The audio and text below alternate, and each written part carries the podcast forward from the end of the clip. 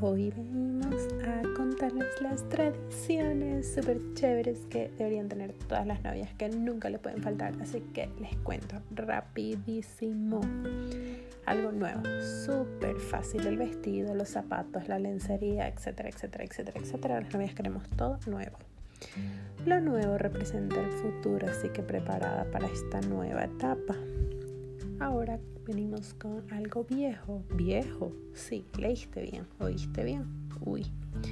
Una cadenita, unos aretes, algún accesorio, pero tiene que ser alguien de algo de una persona muy especial, tu mami, tu abuelita, tu tía, tu mejor amiga, algo súper chévere.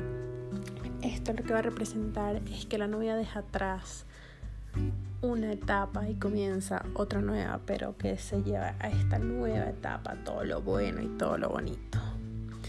Ahora toca algo prestado, prestado. Como que el día de mi boda tengo que pedir prestado algo a alguien. Sí, pues sí, así mismo es. Esto de prestártelo a una mujer con un matrimonio exitoso y es regresarlo después de la boda, no se te olvide. El tocado, algún accesorio, el velo.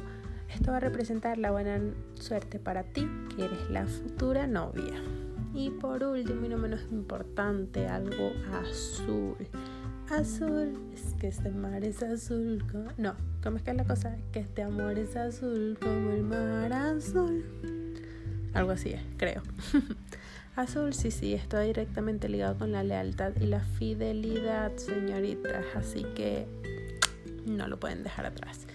Ahora me preguntarán como que ¿qué voy a usar azul? Pues bueno, se pueden amarrar una cintita en el bra, podrían ponerle algún detalle en la liga de la novia, eh, algún detalle en, los accesorios o algo así.